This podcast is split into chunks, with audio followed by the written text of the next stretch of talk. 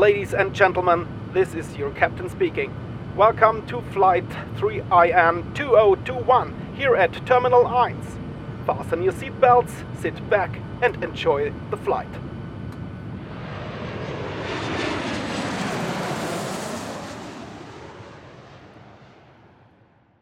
Ja, Katha, was ist für dich eigentlich typisch deutsch? Oh wow, da fallen mir jetzt direkt relativ viele Sachen ein, aber ich glaube, so das Offensichtlichste ist wahrscheinlich Oktoberfest, für mich noch der Tatort am Sonntag und ja, viel, viel Zettelwirtschaft und viel, viel Bürokratie. ja, mir wären wahrscheinlich ähnliche Punkte eingefallen, vor allem aber der Punkt Bürokratie. Und das ist auch unser heutiges Thema. Wir möchten nämlich über bürokratische Hürden bei der Planung eines Auslandssemesters sprechen. Das klingt jetzt vielleicht nicht so sexy, Bürokratie, aber vielleicht hat ja auch jemand äh, von euch Lust bekommen, durch unsere letzten Folgen sich mit dem Thema zu befassen. Oder vielleicht würde jemand von euch gerne ins Auslandssemester gehen, weiß aber jetzt gar nicht wie. Wo fange ich überhaupt an? Deswegen willkommen zurück bei uns hier am Terminal 1. Wir fliegen heute ins Büro T002. Ähm, das ist nämlich das Büro hier bei uns an der FHWS, in dem der Thomas sitzt. Mit dem sprechen wir auch in unserer nächsten Folge im Experteninterview.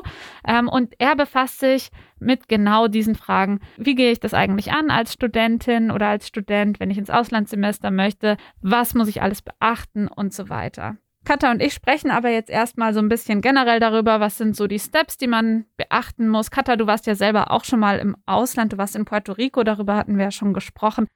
Wie bist du denn diese ganze Sache Auslandssemesterplanung angegangen? Ja, das ist eine gute Frage. Rückblickend weiß ich auch gar nicht, wie ich das alles so hinbekommen habe, weil ich hatte ja auch erzählt, dass ich eben als erste in Puerto Rico war. Das heißt, es gab da eigentlich noch gar keine genauen Ablaufpläne oder Studierende, die ich hätte fragen können, die vor mir im Ausland waren.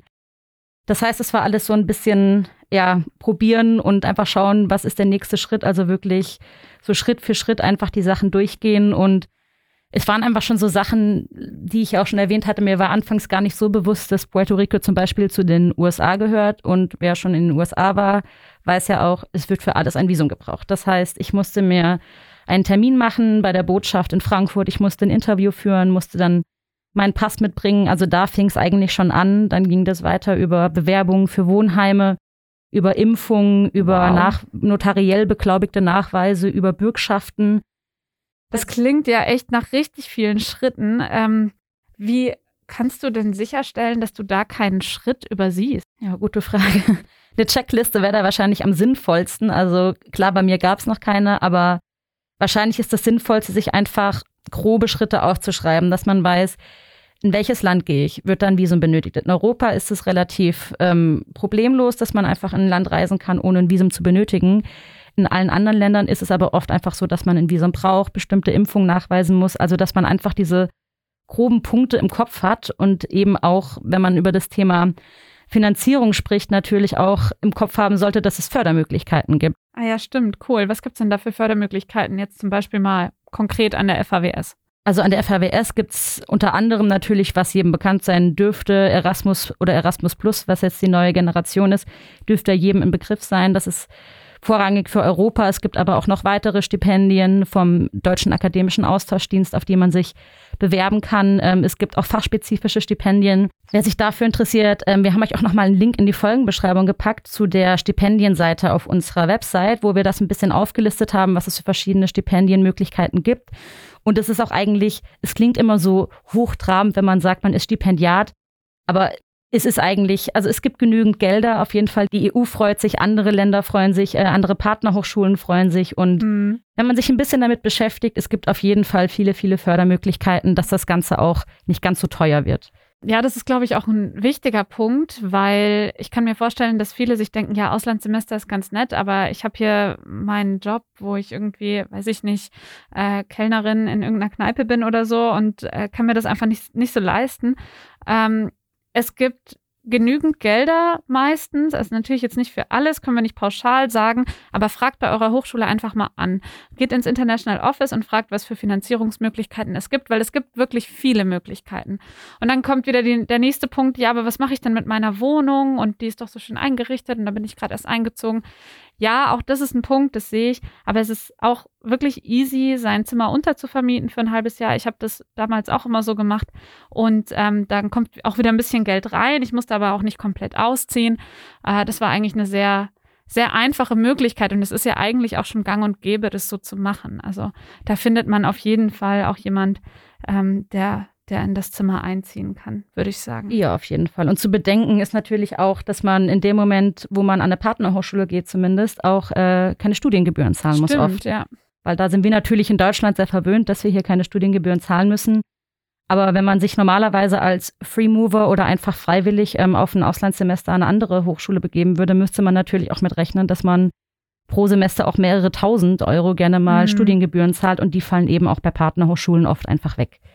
Ja, stimmt. Das ist eine coole Sache. Das sollte man definitiv im Hinterkopf haben. Also eigentlich kann man auch so ein bisschen festhalten, zwar gibt es viele bürokratische Hürden und Visum und Wohnung und Unterkunft generell im Partnerland, aber auch zu Hause, was macht man damit und Flug und Geld und so weiter. Aber es ist kein Ding der Unmöglichkeit. Also ich fand auch bei meinem Auslandssemester, es sind zwar viele Punkte, die man abarbeiten muss, ähm, aber wenn man da mal drin ist und mal angefangen hat, sich damit zu beschäftigen, dann ist es irgendwann auch ein bisschen Selbstläufer, würde ich sagen. Genau. Und ich glaube, man kann einfach festhalten, fangt einfach rechtzeitig an. Oh ja, das ist ein guter Punkt. Rechtzeitig. Es dauert natürlich. Also es ist jetzt nicht gemacht von, ich treffe die Entscheidung und in zwei Wochen kann ich fliegen. Das ja. wäre schön. Aber ihr merkt ja, da sind ziemlich viele Zwischenschritte auch, die auch terminabhängig sind und einfach ein bisschen Zeit brauchen. Katha, was würdest du sagen? Wie lange im Voraus sollte man sich damit befassen? Also ich würde sagen, auf jeden Fall ein Jahr sollte man schon einplanen. Also das mhm. klingt erstmal lang natürlich, aber man muss sich ja auch erstmal entscheiden, wo gehe ich hin. Man muss ein bisschen recherchieren, sich über die einzelnen Gegebenheiten Gedanken machen. Man muss dann nominiert werden, zum Beispiel auch über ein International Office bei der Partnerhochschule. Also ein Jahr ist auf jeden Fall entspannter, um sich da in Ruhe Gedanken zu machen und alles genügend ausreichend zu planen. Und jetzt denkt ihr euch zu Hause vielleicht, naja gut, Leute, super Idee, aber ihr wisst schon, dass gerade Corona ist. Ja, ist uns bewusst, aber geht optimistisch an die Sache ran. Also wenn ihr jetzt anfangt zu planen fürs äh, nächste Sommersemester 2022, dann seid ihr auf jeden Fall auf der sicheren Seite, wenn ihr denn da fliegen könnt. Und wenn nicht, dann ist ja eure Arbeit auch nicht umsonst gewesen, sondern dann könnt ihr das Ganze einfach um ein Semester nach hinten schieben. Dann wisst ihr aber schon, wo ihr hin wollt, wie das an der Partneruni läuft, was ihr für Visums ähm, Auflagen vielleicht zu beachten habt.